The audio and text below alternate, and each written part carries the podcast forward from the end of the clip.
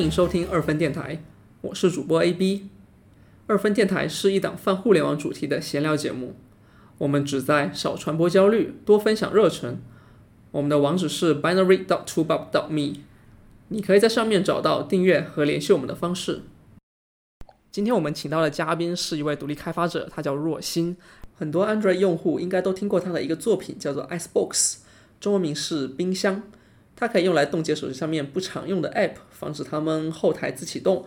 相互唤醒或者发送垃圾邮件等等，并且它还支持不 root 就能使用，目前有超过六百万次的下载。所以，我们今天就打算和他聊聊作为独立开发者的生活体验，以及产品技术上面的一些思考。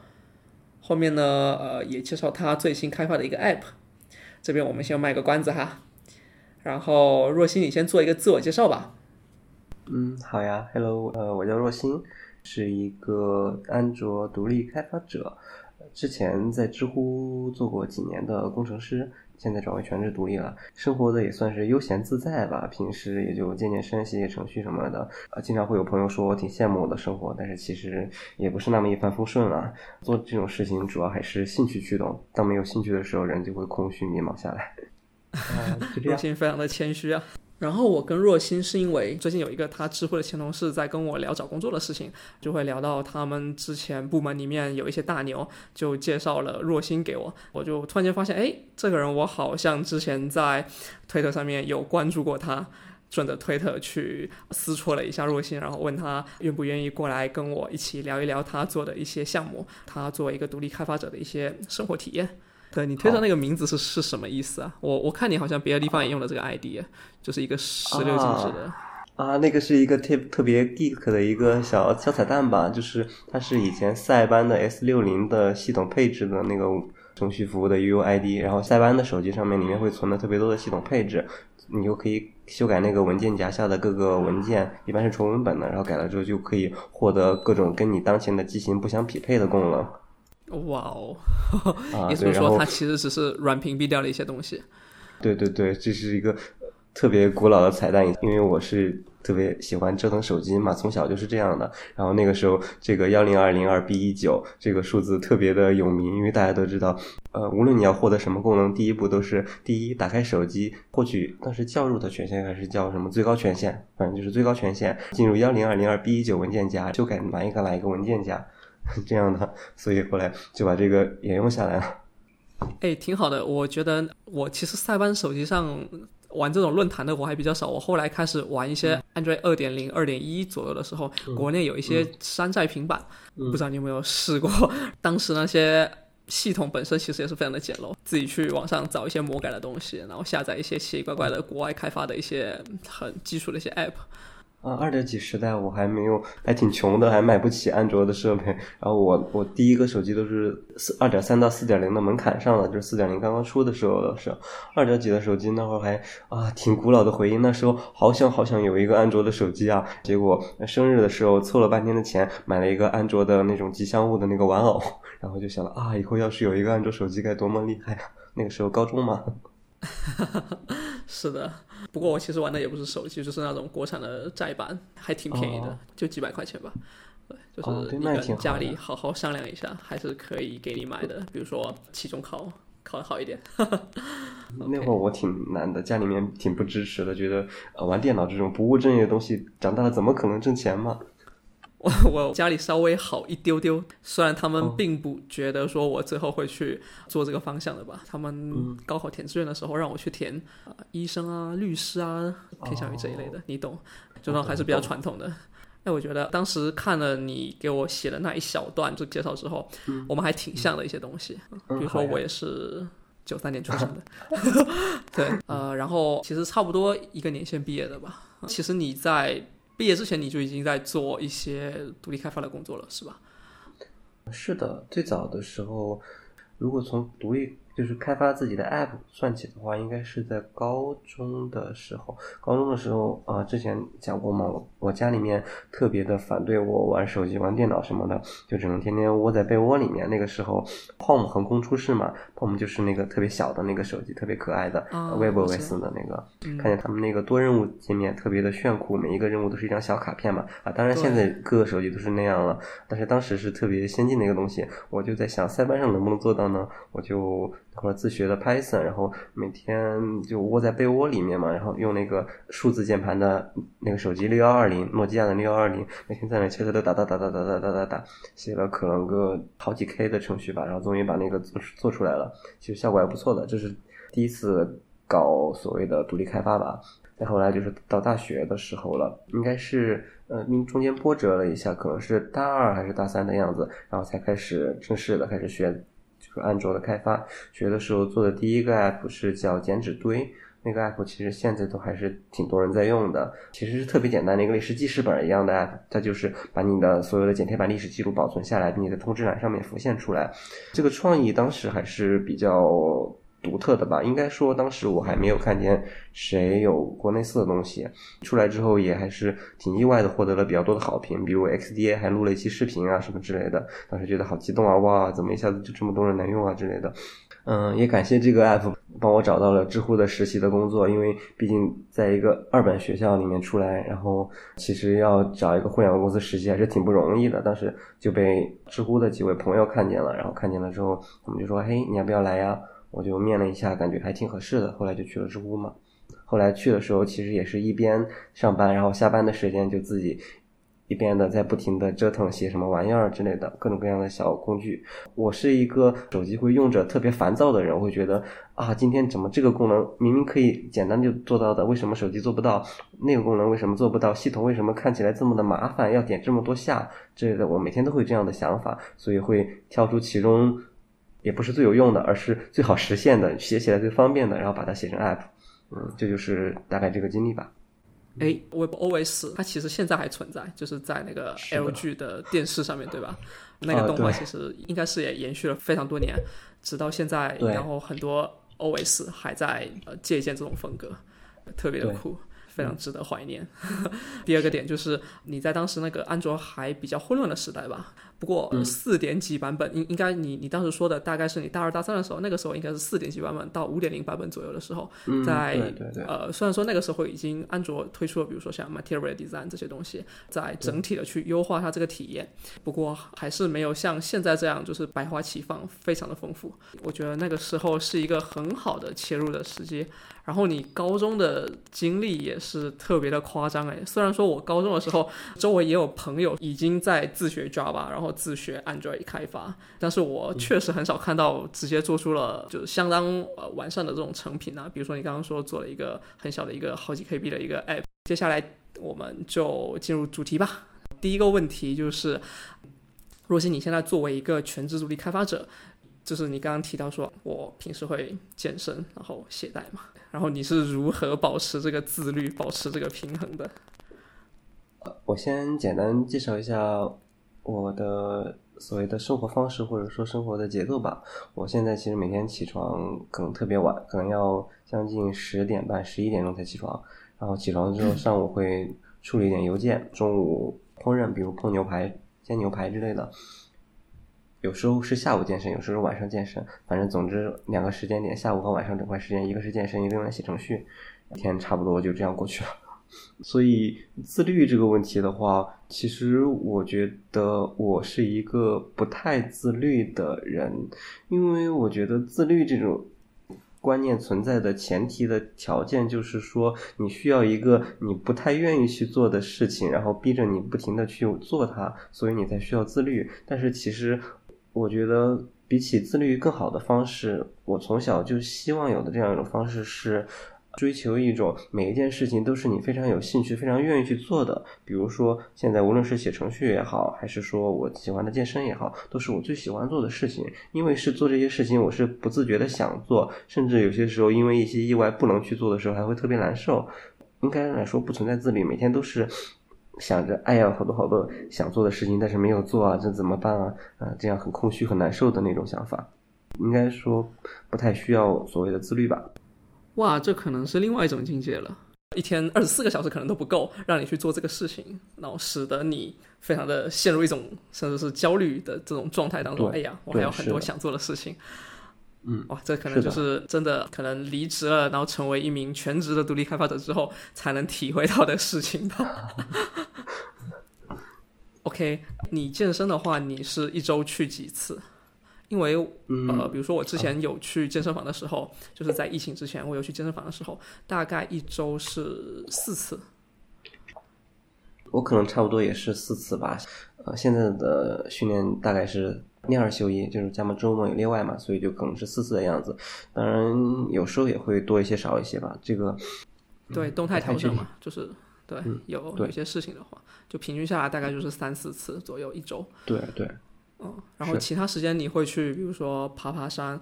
跟朋友出去外面聚个餐、喝个酒。会，主要是一般的话会晚上如果有空闲的话会出去。逛一逛商场啊什么的，然后周末的时候，我们我们买了随心飞嘛，有时候会去看看不一样的城市。但疫情之前的时候，可能会呃稍微更喜欢去远一点的地方。其实我特别喜欢的一个方式是坐游轮。啊，一般是上海或者说其他沿海的港口上面有那种游轮，我给没有坐过游轮朋友简单介绍一下，就是特别特别大的船，船上面不仅有客房、有餐厅，甚至有什么图书馆、健身房啊，然后游泳池啊，什么都有，特别大的，像一个移动的城堡一样的几十万吨的一个结构，坐着船可以漂洋过海的去日韩，甚至有些时候可以去远东，也就是俄罗斯那边，还有时候去东南亚那边，然后看不一样的风景，看不一样的城市。工作的性质嘛，其实坐船本身也不会特别影响我工作，所以是。我最喜欢的一个生活方式，开销的话，其实捡各种尾单或者说便宜的单话也不会特别贵。哇，这个感觉生活非常的精彩，特别是坐豪华游轮这一块。一般不会选择最豪华的，因为最豪华的话。船票的价格可能就跟我每日的收入差不多，甚至还要多一些了，所以一般会选择稍微便宜一点的游轮。游轮的节奏一般是一天在海上，一天在陆地，然后每天靠不同的港口嘛，所以你就会体验到那种每天早上推开窗，发现是一个全新的世界，可以探索不同的东西。但是回到船上之后，又是你熟悉的一切，你可以继续做你该做的事情，这样的感觉特别有意思。嗯，然后我有两个问题，第一就是你刚刚提到。他一天在船上，一天会靠岸，然后靠岸的那一天，你需要提前就把所有的他会靠岸的地点的签证都给做好吗？中国母港出发的游轮的话，其实到的目的地非常有限，可以说百分之六十左右都是日本，然后少量的可以到俄罗斯，然后可以到东南亚。韩国的话，因为抵制的原因，现在也被暂停了。但是日本的话是免签的，所以不不用考虑签证的问题，你拿一个白本护照都可以上。OK，第二个问题就是你在船上的时候，船上的它那个信号怎么样？因为你写代码的话，不可能完全不靠网络吧？啊，是的，是的，这是游轮中。不可不提的一个小坑点吧，就是游轮上的 WiFi 是需要单独付费的，单独付费的价格有各种各样套餐，算下来可能要十美金一天左右。那个 WiFi 也就真的只能查代码了，有效的提高你的工作质量，因为你要看视频啥的，那可能是会缓冲特别久的。除了游轮之外，呃，你刚刚说买了一个随心飞的产品，哎，但是我好像记得随心飞这个产品它是疫情之后才。才推出的吧？对，其实也就是去年、今年的事情。哦，但是呃，其实疫情期间你还是可以在中国大陆几个比较疫情状况比较良好的一些省份去出游，对吧？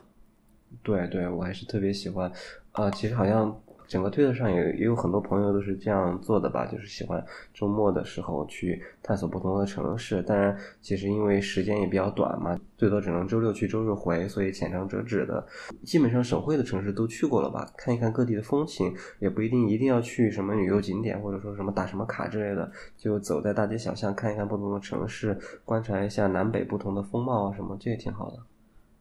我有一些朋友，他们也买了随心飞，但是总是只能够，比如说正好用到回本的那个价格，对，因为并没有这么多的假，你只是周末出去两天的话，时间不是很够。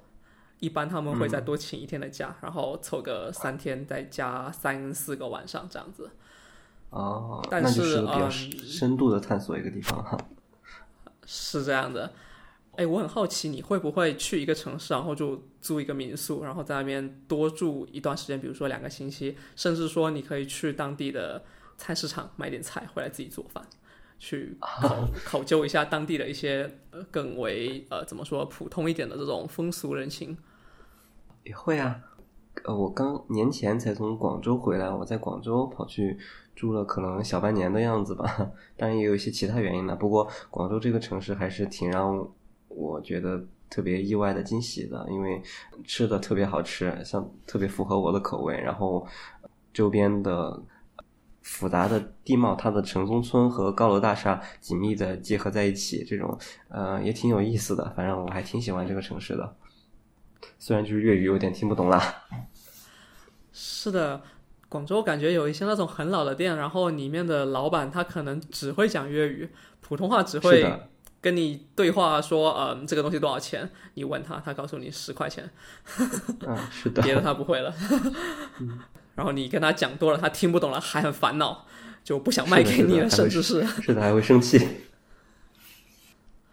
OK，我觉得生活这一块聊的差不多了，感觉做一个独立开发者，我很少有见过吧？对，可能我了解的比较少，很少有见过说就是全职独立开发，然后并且说有去通过各种各样的这种旅游的方式，然后去跟自己的喜欢做的这种工作呀结合在一起的，一边出去玩，然后一边还可以做工作。我倒是有见过很多那种专门做旅游的，或者说自己开一个房车，然后出去外面拍一拍风景的摄影师，对，这一类的我倒是有见过一些。OK，那我们来到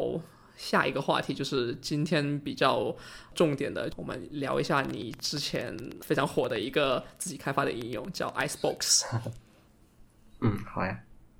这个应用我们开头的时候已经稍微简单介绍过它的一些功能了。若曦，你还有什么要补充的吗？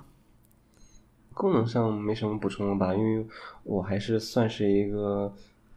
所谓 Unix 邪教的那种信徒吧，就觉得一个程序应该且应该只做好一件事情，所以我的程序的功能都只围绕核心的那一点，也就是你一句话可以说清楚那一点，除此之外的东西我能不做就尽量不做。是的，我看到你现在迭代的一些功能，很多都是跟其他的就是类似的这种绿色优化的软件去互动，对吧？然后给他们提供一些 IPC 的一些调用。嗯，对。既然说到这一点，就是你跟他们这些应用有没有一些什么很明显的不一样的、很明显的一些区别？因为我知道说市面上其实还有一两个应用可能也有提供这个功能。应用冻结这个特性的话，其实说老实说，没有本质性的不同，因为大家来说本身都是调用系统 API 实现冻结这个功能。我如果说优势的话，最多就是做的更加细腻，毕竟受到了相对而言最多用户的支持和最多打磨吧。但是实际上，我觉得有特别多的类似应用，甚至可能和我有关系。最早其实有一些竞争对手，他直接就说的是这么简单一个冻结应用的功能，为什么还要还好意思收费啊？我要做一个免费来打败你。然后他就做了几年，然后做了几年之后，可能兴趣转变了吧，他们也不该更新了。我只是持续的、坚持的把这个事情做下来，然后不停的呃做一些基础的维护和优化而已。我觉得核心应该是这样的吧。呃，我可以帮你解释两个点吧，你看我说的对不对哈？嗯，好你说的这个长期的持续的优化，其实就是比如说你这个冻结的功能，它使用到了那个 device admin 的功能，然后这个功能的 API 它其实多个版本过来，其实里面还是会有一些小小的改动的，对吧？还有多个机型，对，比如说国产的这些机型，他们有一些魔改的东西，你可能需要去适配不一样的机型。啊，是的，这是最痛苦、最有挑战的部分，特别多的兼容性的坑。做 Android 开发做到这个份儿上，我感觉应该是超越中国百分之九十九点九九九的开发者了，甚至很多大公司都没有办法做到这么细。对，但是其实大公司的话有好处，你可以直接联系厂商，然后指出他们的问题。但是我们 对后门也是一种，甚至有可能很多时候你可以明显的就是他们的失误，就是有一些 API 没有做好，特别是 Launcher 的特性有一些没有支持的足够，你可以直接告诉他们，他们会很乐于修改。但是你作为个人开发者，你发邮件过去就没人会鸟你了。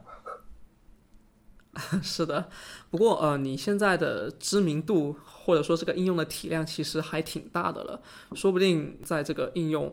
下载量比较多了之后，厂商对你的态度有什么变化吗？我不知道这个适不适合剪进去啊啊！厂商的态度就是，就差没把报名写进去的开始封杀我了。对，抛除厂商这个限制，这种单一功能的 App 能够做到六百万次的下载，其实也是很难得的了。那可能是以前的数据了，现在应该不止这个六百万次，好像。觉得意意义也有限，因为其实很多用户可能会重复的、反复的下，所以我这个 app 的日活也常年维持在其实也就几万的样子，没有特别多。呃，但是其实像这样工具型的 app，日活可能不是一个很重要的指标吧？你可能得看月活。月活更惭愧了，月活不到二十万。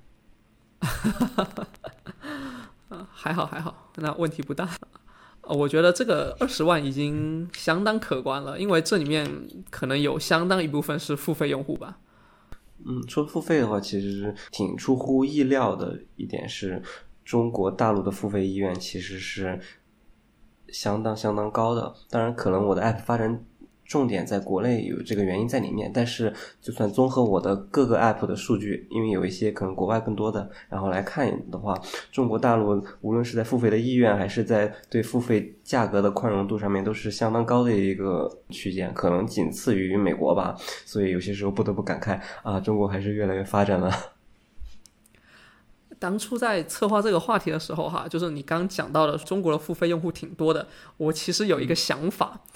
愿意去用 Icebox，其实都是自己对体验稍微有一点追求的，可能也稍微有一点动手能力的一些用户。然后这些用户他们本身就不是那种非常毒瘤式的，就下载一个应用啊，用一下啊，很好很不好，然后随便给你丢在那边了，或者说去用盗版。他们可能还是总的来说是一些质量比较好的互联网的一些用户吧，或者我们英文上一般会称这种 Power User。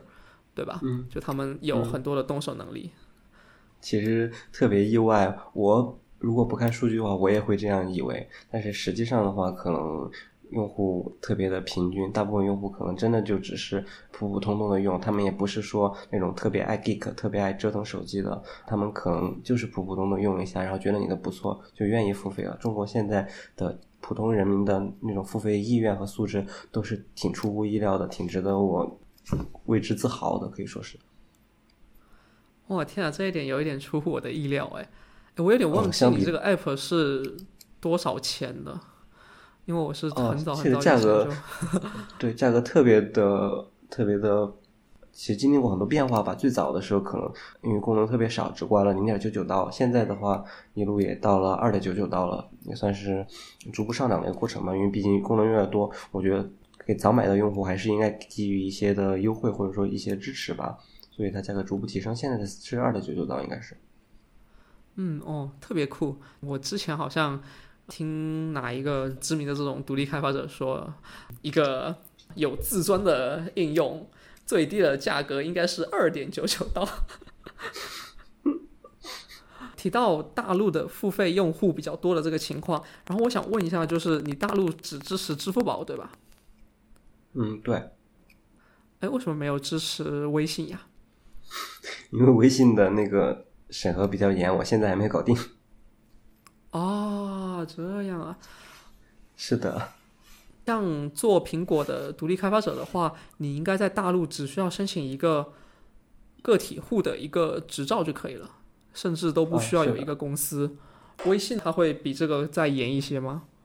对微信，我有营业执照，但是微信的营业执照它本身会有特别多审核，比如说它需要我上传门店的照片啊什么之类的，还有它本身审核流程也特别的冗长，我其实提交了已经挺久了，所以作为个体工商户，这个还是相对比较麻烦的。相对而言，支付宝的话就比较容易一些。首先，支付宝它的比如我最早的时候其实用的是当面付的 API，后来再转成 App 支付的 API 的。当面付的 API 它甚至可以你在没有知道前提下先给予你五千块钱的收款额度，当你额度过了之后，你再上传对应的资质，然后再进行对应的审核之类的。所以支付宝这方面。我认为是各种意义上都会比微信更好的，因为我其实也做了一个特别简单的微信支付吧，不是正规的接入渠道的那种，就是通过用户付款之后给我留言，我通过一个自动脚本回复他留言的那个激活码这样的方式来进行一个简单的支付。微信的话，就曾经因为这样的操作，然后他就。误判为了说是涉嫌洗钱还是什么的，就封过我的号。但是封号之后没有找到任何有效的人工的申诉渠道，他的所有的申请表单我都填了，都是石沉大海。然而同样的事情，支付宝曾经也发生过一次，发生过之后。也就没有没有一两个小时就主动用电话联系我，然后进行了解释，他们也进行了理解，很快的就人工的全人工的处理好了。所以相对而言，我认为至少在对于小微商户这方面的话，支付宝确实是远远的领先了微信很大一截。作为一个商户端的体验来说，嗯，OK，那讲完中国这边的，那海外那边的呢？因为 App Store 海内海外没有太大的差别吧，但是 Play Store 的话就得另外接入 Google 的支付。是的，所以这个设计上来说的话，就必须得考虑到今年今晚两种情况嘛。两种情况，我共用一个自己的服务端，但是对应的用户端会进行判断，然后执行不停不同的界面，展示不同的支付的渠道。海外的话，总体而言。发达国家的话的付费意愿还是会挺高一些的，但是海外市场不得不说的一个巨坑就是印度市场，印度市场的用户特别特别多，但是付费意愿会非常非常低。我相信其实可能听众朋友不会特别了解，但是每一个独立开发者的邮箱里面一定都有我印度学生打钱，哦不是我印度学生白送这样的邮件，都会经常收到这样的东西。我的天呐，也就是说，呃，中国大陆说，呃，我是学生，五十包邮，这个东西其实还是有来路的喽，从印度那边学过来的嘛？呃，是的，印度甚至有一些极端的，如果你不回的话，他会回回复你一封，请在三天之内给我免费的激活码，否则我给你打差评，或者说，否则我会号召我的同学来给你打差评，这样的邮件特别特别多。天啊，那你最后不回复他们，他们真的过来给你打差评了吗？呃，有的真的会，并且会选一些特别奇怪的理由来给你打差评。当然，更不得不提的是，印度市场的话，你会收到大量的抵制中国这样的签名的。Oh my god！那你有没有考虑过直接把印度给关掉啊？嗯，关掉了。哦，已经关掉了。嗯，是的，没有办法。不出这个印度市场实实在是。挺难做的，但是用户量会特别，用户量特别大。他们可以，呃，印度那边 YouTube 特别的流行，经常会有一些 YouTube 的频道，呃，有些是免费的，有些是希望你给一些激活码或者给一些费用，然后作为一个补偿的那种吧，来做你的 App 的推广视频。每个视频可以带来非常非常多的量，但是带来量的同时，也会给你带来很多的差评，以及相对于量而言非常微不足道的一些收入。OK，这也就不难理解，说你为什么要把它关掉了。有很多很多的这种创业者现在跑去印度淘金，但是联系到最近中印的这个情况，然后以及他们对中国互联网公司的这些政策，其实前景不是不是特别的明朗，现在还是很模糊的。对，嗯，我本身在新加坡这边，很多公司都有在印度招工程师，或者说呃有在印度设立 office，对，但是大家过得其实都不是很容易。OK，那除了付费的，然后肯定也会有一些盗版用户，对吧？对，你之前是尝试过哪一些手段去抵制盗版？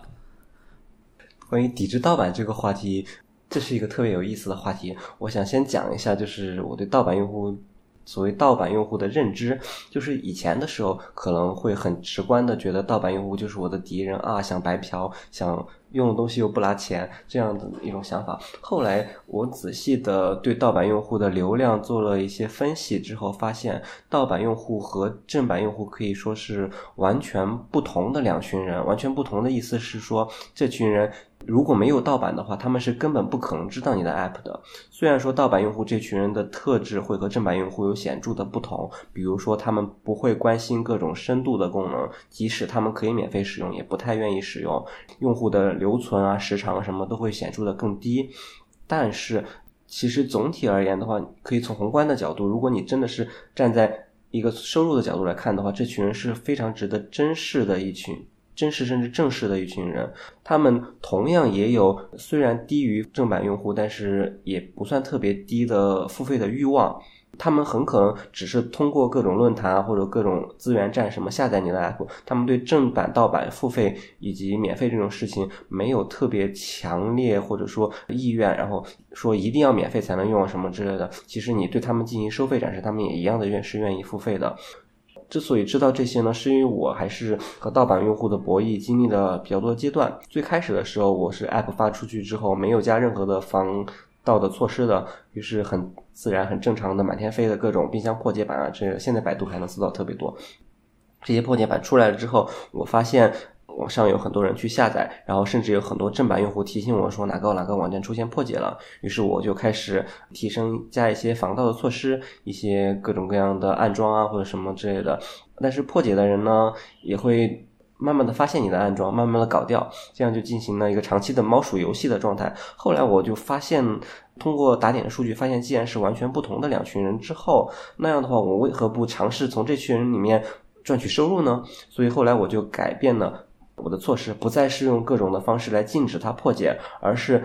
破解版在运行一段时间之后，基于一定的策略来筛选这个人是否有持续使用和持续付费的那种意愿。嗯，比如说看使用时长，比如说使用频次，比如说其他的一些各种各样的。呃，模糊的我自己认为可能有用的条件，然后筛选出来这群人之后，对他们进行直接的展示付费的界面，有时候是不强制的，比如说只是弹一个框出来，你愿不愿意为这个好用的 app 付费？你已经连续它使用它超过多少多少个小时了？有时候会是强制的，比如说不付费，我直接不让你用了，这所有的 app 功能都暂停掉了。这样的之后，发现这群人其实还是挺愿意付费的，所以后来盗版用户其实是给我贡献了可能。以百分之二十左右流量贡献了百分之十几的收入，最高的时候。所以说，如果你是站在一个呃完全的理性的层面上来说的话，盗盗版用户是有价值的一群人。但是后来作为一个个人开发者嘛，不一定什么事情都是纯理性的。我很感性的觉得盗版用户特别烦，烦的原因是因为他们的相对而言。各种邮件反馈，或者说和你沟通的时候，会用特别不客气、特别不太有礼貌的语气，然后描述一些你可能早早的修复的问题，因为他们盗版没有办法更新，所以就持续的卡在这样的状态中，不断的循环，不断的往复。所以后来我就干脆做绝绝一点了，直接升级了防盗版手段。现在也没有新最新版，也已经是没有太多破解版的了。呃，收入也受到影响，一定的影响，有一些下降吧。不过我觉得这是值得的，因为。毕竟做独立开发嘛，心情也是挺重要的一个因素。是的，从盗版用户里面赚取收入的想法特别的新颖，我好像之前从来没有听说过这种做法。对，不过嗯，在你升级最后的这个防盗版的措施之前，你之前做的这个事情，它没有被那些盗版商给去掉吗？你加了这一段弹窗的逻辑，让盗版用户去付费。啊，这个特别有意思，就是说不存在盗版的生态链，是至少国内的安卓的盗版的生态链是这样的。啊，有很多的下载站，他们会提他们的盈利模式是通过广告，甚至有一些是很偶尔会提供一些带毒的 app 来提供下载，当然大部分其实还是通过广告来盈利的嘛。但是他们自己是没有破解能力，或者说不愿意去做破解这种麻烦又脏手的事情的。真正提供破解的是哪一群人呢？并不是所谓的黑客或者说技术大牛，真正能提供广泛的、大量的各种各样的普通的软件的破解的，是一群大学生和高中生。啊，我这群就是有一些有一些动手能力了，然后他们专门研究了这些逆向的。对对对，他们有充足的精力、充足的时间，甚至有的我所了解的、我所了解到的，他们一些高中生甚至会。精力旺盛到将你的 App 中的布尔值的那种设置项一个一个的、一个一个的触改成 False，False 改触使，然后来测试，来找出哪一个可能和付费有关系，来做这样的事情。他们才是各个破解的真正的源头。所以说，要要和他们共处的话，其实特别简单，就是说通过一些筛选的条件，比如说时间呢，或者说呃行为啊之类的条件来判断，对他们而言能够正常使用、正常破解，甚至他们周边的和他们一般以 QQ 群作为发布的方式嘛，他们周边的粉丝群能够正常的使用，那就没问题了，那也不侵害他们的利益，或者说满足了他们的成就感这个条件，所以这是一个多赢的产业链。如何打入敌军内部，并且从中赚取一些影响？我觉得这期的标题甚至可以改成这个了。嗯，特别的夸张。因为 可可能有一个前提条件，因为我年轻的时候也是没有做过盗版啊，但是也是特别喜欢玩机折腾的这些人吧，嗯，这些人群之一吧，所以跟他们其实也聊得来，也一直有共同话题，并且他们其实。不会有严格的善恶观念，因为毕竟是一群学生嘛。他们可能只是觉得自己在做很酷的事情，自己在做特别黑客的行为，这样而已。你如果诚实的给他们说，你这样做影响了我的收入，然后我是一个怎样怎样的人，然后之类的话，他们也会理解，甚至会主动给你致歉啊之类的。所以说，不能用简单我们成年人的非黑即白的那种理论去套他们，他们就是一群小孩子。嗯，是的。包括说欧美那边我们看到的一些跟互联网相关的一些电影吧，像 Facebook 之前去盗了学校里面的学生 ID、学生的照片，就是用来做一些自己觉得很酷的事情。技术本身可能是没有对错的吧，就是看最后的这个造成的这个结果是怎么样的。OK，那我觉得盗版这一块你聊的已经相当彻底了，也经历了这么几个阶段，中间还有一个非常有意思的阶段。然后最后我们来聊一下，就是刚刚说到说技术本身是它是没有对错的，同一个 API 它甚至可以拿来做不同的事情。嗯，就冰箱这个应用来说，呃，因为我自己本身在用的那个模式是基于那个 device admin 的，这个模式其实我几年前的时候我也研究过这个东西，一五年的时候我发现，呃，市面上有一款病毒。它就是基于这个东西，然后去做的，然后使得你无法正常的使用手机，然后它会一直给你弹窗，或者一直帮你跳到某一个应用程序里面去，使得你必须打钱才能解决这个问题。是的，确实是这个 device enemy 相关的 API 确实有很多很多的用法，我也只是开拓其中的一小部分。你说的不能卸载这个，严格来说应该算是早期 Android 的一个 bug，现在的话好像已经修复了，现在卸载都还是挺容易的了，并且 Google 也从 Play 审核的层面上在不断的收紧，就是你从 Play 里面，如果你是集成了相关的 API 的话，会有触发专门的人工审核，并且要求你在应用简介中明确说出你申请这些功能适用于什么什么样的目的。这个功能的呃，无论是弹窗也好，还是系统里面对应的描述也好，都会有非常严格的限制。Google 是这样做的，当然这个也是一把双刃剑吧，也伤害了我们这些正常使用这个 API 的 App，这一点可以我们稍后来谈吧，最后来谈吧。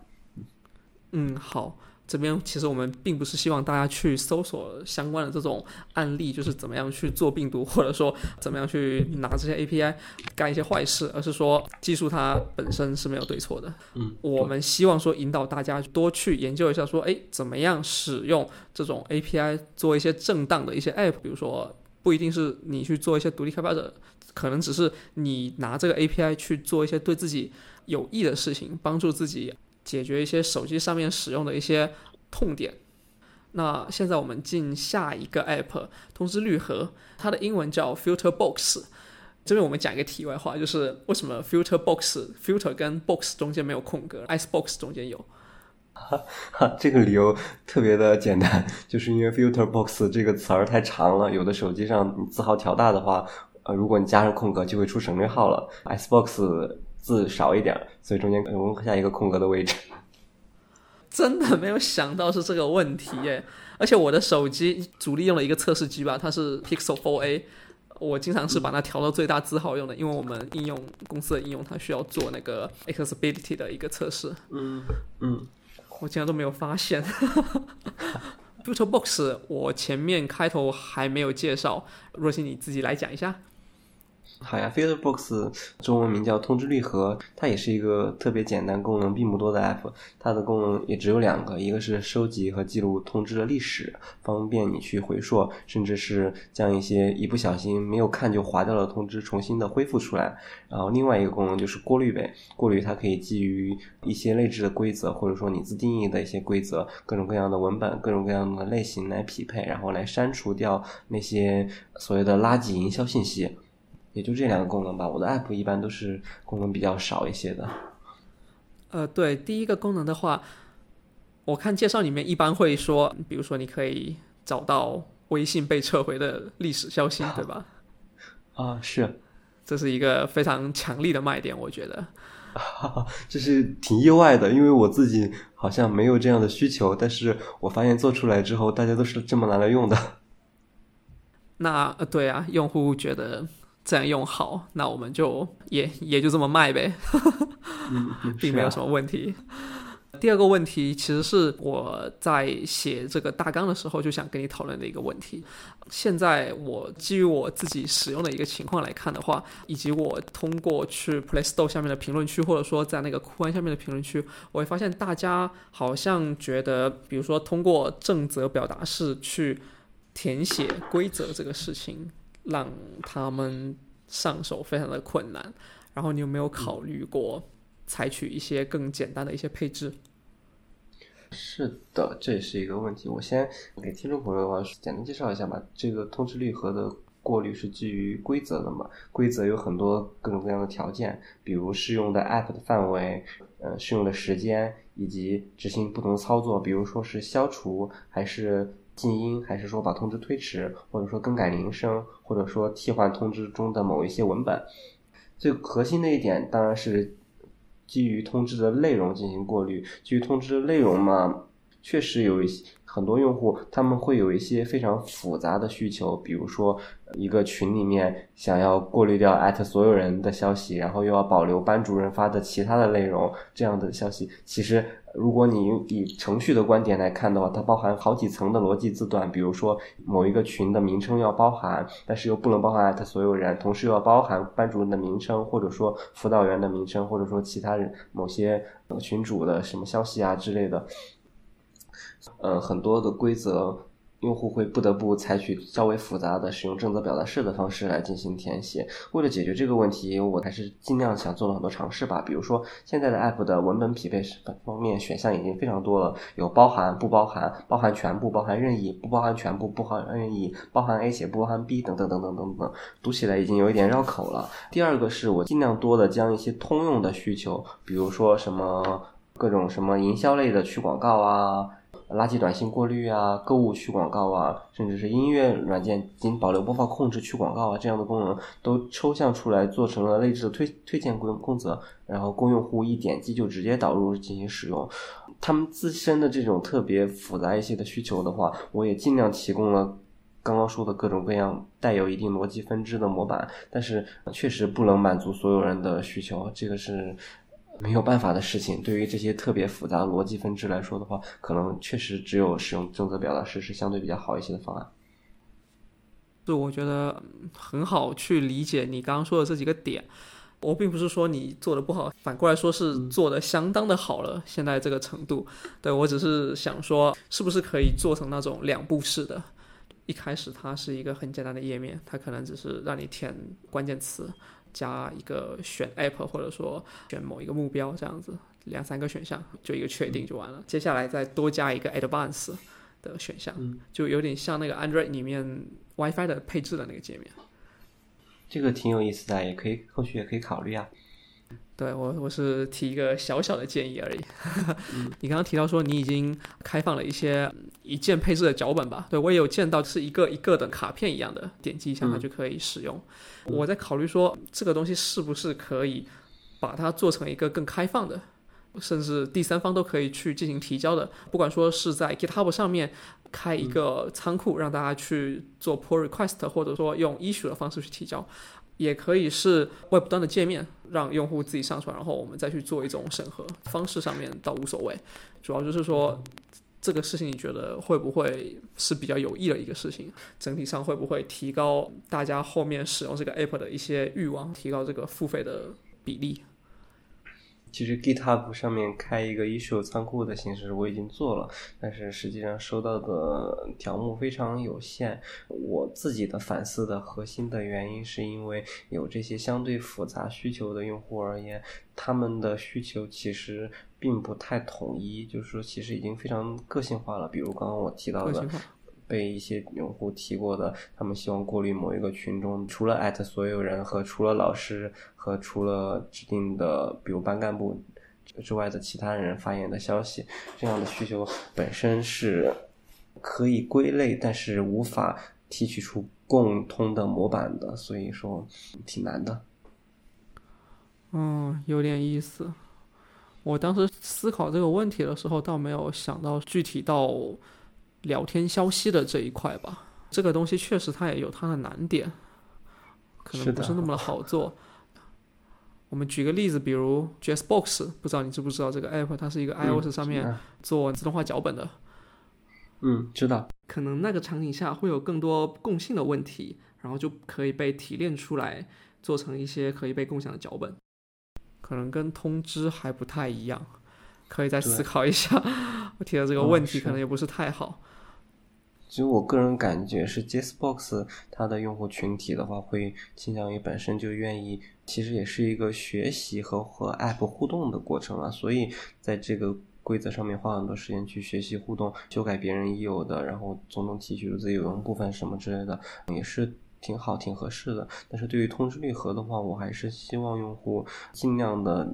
拿起来就用，用完了就走。所以说，要让他在规则上面花很多时间的话，我其实也不太情愿。我宁愿他们如果做不到，就干脆不用算了。所以，对能掌握正则的人，当然这个非常简单，几个括号就可以写完的东西。不能掌握正则的用户，他们不知道这些功能，不知道这些用法，就当做不存在吧。其实这样我会觉得对他们而言更好一些。当然，你刚刚提到的类似 WiFi 配置这样的分段式的配置功能，我也会考虑吧。那这个以后再说啦。好的，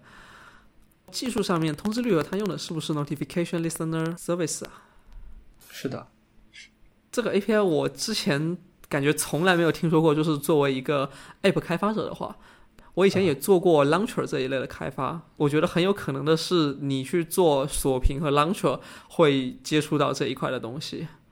对对，其实也不止我了，好多我们好多这样个人开发者，其实都是没事儿就喜欢去逛一逛 Android 那些代码仓库，看看有什么有趣的冷门的 API，看看这些 API 能够扩展到什么有趣的东西。抱这样的想法吧，所以我们可能对各种各样的，比如说 accessibility，比如说 notification listener，然后比如之前提到的 device admin、device owner，还有想想其他类似的各种各样的服务的话，会比较多的去留意，比较多在意这些功能，先看一下，先看着，先大概有个印象，说不定哪一天某一个奇思妙想就要用到了呢。是的，像你刚刚说到，就是这个 notification listener service，还有前面 Icebox 用的那个 device admin，它其实都是在 Android settings 里面的一个叫做 special app case 的这个列表里面，对吧？对。我之前其实没有特别的留意，我每次都是搜索相关的设置选项，然后它就直接跳进去了，我也没有仔细去看它是从那边点进去的。这两天因为要跟你录制这一期播客，所以才去特地的找一下，嗯，这个开关到底在哪里？哪个地方可以点到这 这个列表里面去？然后这里面东西都特别的奇怪，不是一般的开发者会用到的。这个点其实就是一个很新奇的点嘛，然后也就可以引出另外一个话题，就是。你刚刚说到独立开发者会很关心这一些呃奇奇怪怪的 API 或者安卓新出的一些新特性，这种这个列表里面的东西是不是已经被发掘的差不多了？我觉得每当觉得发掘的差不多的时候，就有有一点像十九世纪的物理学家在说物理学的大厦已经建立的差不多，就只剩一点点乌云了的那种感觉。每当大家觉得差不多的时候，就会有一些奇奇怪怪，但是确实能够。比较划时代的有意思的想法，然后冒出来，然后大家就分上去啊，原来还可以这样玩，原来这个还可以这样做，所以我觉得这种事情有可能是永无止境的吧，也有可能说现在已经到头了，但是到头的原因也只是因为自己的能力或者自己的眼界只能看到这里，如果眼睛能望得再远一点的话，说不定海的那边还有其他的国家呢。哇哦，这是来自进击的巨人的一句话吧？是的。其实包括像 Accessibility API 这样子的，Accessibility 它其实不在这个 Special App Access 列表里面。但是包括像 Accessibility 这样子的 API，我目前看到的大部分的用法都是在黑产里面，并不是我们正经的这种 App 开发者会去使用的这些 API。但是我觉得这里面其实应该也还有一些潜力。包括说，我就是你来到海外做 Android 开发，你会更多的接触到你怎么样去服务好这些特殊的用户，你怎么样跟这些你平时并不是很经常用的这些 API 去打交道。我甚至在上个月还给 Google 提了一个 bug，然后最后他们告诉我说，哎，有某一个键盘快捷键可以解决你这个问题。对我当时在做一个那个 keyboard navigation 的东西，他们并没有在文档里面写这个东西。他说，哦，原来我们文档里面没有写这个东西啊！我突然间发现。这种事情就是层出不穷的，大家可能关注的点还是比较少。怎么样从服务这些特殊人群里面，从这些 API 里面再去发掘出它可能有的另外一些价值，对于普罗大众可能也适用的一些东西，这可能也是一个很有意思的话题。是，比如你刚刚提的 accessibility，accessibility 的话，在国内的这些 app 开发者手中，其实已经发掘出各种各样的。确实是有正向的用途的用途了，对，比如说我自己写过一个 app 叫 Inputting Plus，它就是通过 accessibility 来记录你输入过的文字，特别是经常遇到网不好，打了一大串字，然后提交一下，结果哎。那个浏览器崩溃了，哎，或者 App 又崩溃了，你要重新输一遍，或者说你输错了几个字，想要撤回，但是大部分文本框是没有撤回的功能的，你就可以直接通过那个 App 调起一个特定的文本框，然后随时随地的看你之前打过的所有文字，就提供这样的功能吧。以及我知道有很多什么叫轻启动啊之类的这一类型的 App 会呃通过 Accessibility 帮你去点那种开屏广告的跳过的按钮。哦，这两个例子我觉得特别的正向，也希望我们的听众朋友们可以往这个方向去思考。就是平时使用这些 app 的时候，确实很需要这样子的小工具来辅助我。好，那我们今天聊的最后一个话题是，iOS 会不会对新人独立开发者更友好？这个话题是我在听另外一档播客节目的时候讲的。如果说你是一个新人的独立开发者，你想要去从事这个行业的话，你觉得你应该学 iOS 还是学 Android？他推荐学 iOS，因为整个生态会更容易上手一些了，没有这么多，比如说像支付系统你要集成多个组件的情况。首先，我觉得支付系统其实是一个优后考虑的事情。你如果是作为一个新人来说，想要进入这个行业。的话，首先你先要证明自己能够获取一定的用户数量之后，才去考虑支付的事情。总体而言的话，我可能也会认为 iOS 如果必须二选一的话，它是更优于 Android 的。优于的原因主要是因为 Android 的市场上架其实已经非常的艰难了。就国内的话，国外市场的话可能会稍微好一些，但也好的有限。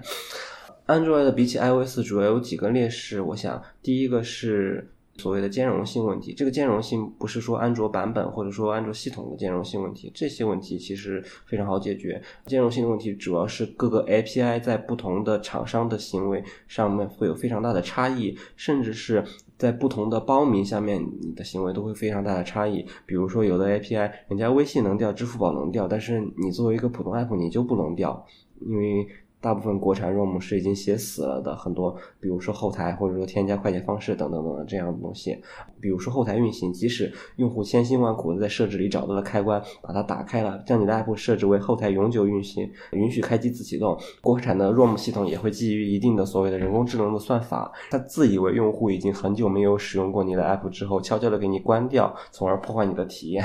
这些。东西都是技术所不能解决的，这是我说的第一个兼容性的问题。第二个的话就是说，Android 的的用户整体而言，你非常容易获取比较大的用户的数量，但是用户的整体的付费意愿是会稍微低于 iOS 的，所以同等量的用户的情况下，iOS 会给你带来更多的价值。然后第三点。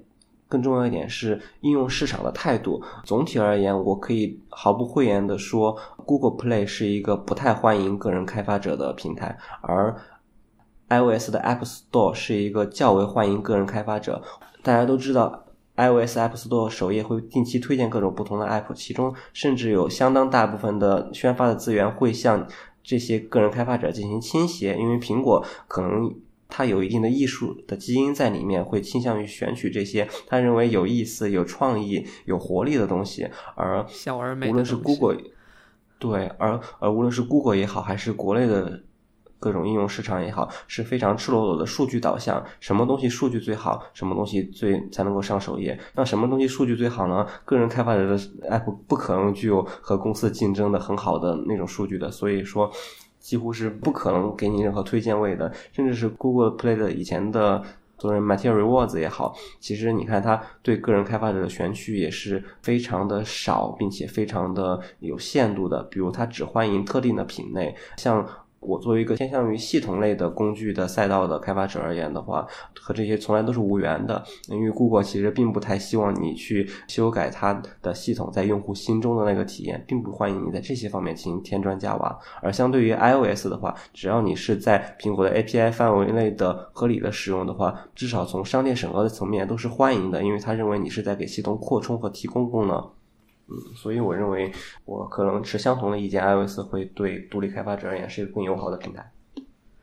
关于最后一点，我有点要补充的，就是 iOS 可能允许你一两个版本有一个看起来好像是增强了系统的某一部分功能的这样的一个 App 上架。过一段时间，嗯，你懂的，可能它就内置了一个类似的功能。是的，是的。对，不过结果比较好的是，对，就是。大的这种 OS 厂商嘛，他们都无可奈何的嘛，他们为了优化自己的体验嘛。嗯，是。OK，那我觉得今天我们聊的内容就差不多这些了。最后有一个我们节目的保留环节，叫做推荐一个过去一年你买过的让你幸福感倍增的好东西。它可以是一个实物，可以是一个服务，或者是一个 App。那好呀，我要推荐一个。如果你在大陆的话，只需要拼多多上面哎一点九九元就可以包邮的东西，那就是网球。但是只有一个网球的话，你又不能打。呃，是的，不是用来打的，是因为对于各种久坐办公的人群的话，几乎百分之九十九都有各种各样的腰酸啊、背痛啊什么的问题。然后每次其实最简单有效的解决方案就是用网球来按摩，按摩的方法也特别简单，背靠着墙上夹住网球，哪儿痛就用力挤压哪里，不停的通过搓擦的方式来挤压，其实算是一种。放松吧，这是一个健身上的概念吧。但是放松了之后效果是挺好的。相比之下，比起你可能上百元每次的各种按摩啊之类的，很可能还不能准确的命中你的痛点。而通过网球简单的搓擦就会迅速解决这些问题。所以我觉得这是一个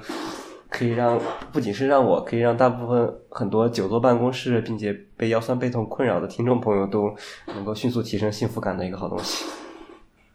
嗯，这个我们可以再讨论一下。去健身的时候，教练如果你有请教练的话，教练他其实最后会用一个类似的这种叫健身球一样的东西，然后去帮你按摩，对吧？嗯，对。一般是一个黑色的，上面有一些凸起物。嗯，并不是很软，稍微有点硬的。嗯，给你揉几下，疼的要死。但是现在最近有一种新的，就是新的一种工具吧，叫做筋膜枪。我不知道这个东西跟你刚刚说的这个网球，它本质上的区别是什么？当然，你用筋膜枪，它是没有办法让让你在那个背后去压你的背。啊，是筋膜枪。首先就是说，它按摩有一些局限性嘛，比如说你要按背啊什么之类的，那肯定必须要有一个人来帮你。其次的话，我其实不太喜欢筋膜枪的原因，是因为它每次会让我震动的呃，感觉肺部也跟着共共振了，感觉呼吸不太顺畅的感觉，嗯。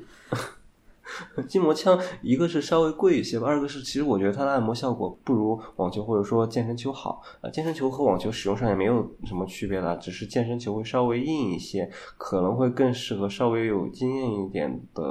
健身人群吧。普通人群的话，我觉得网球呃稍微略有弹性的质地其实已经足够了。它们功能本身是相似的。呃，说实在的，你用一个大一点的鸭蛋来按，也是效果也差不多。好的，今天的节目到这边就结束了。如果你喜欢我们的节目，欢迎在小宇宙等客户端订阅，以及关注我们的微博或公众号，接受最新一期的推送。我们下期节目再见，拜拜。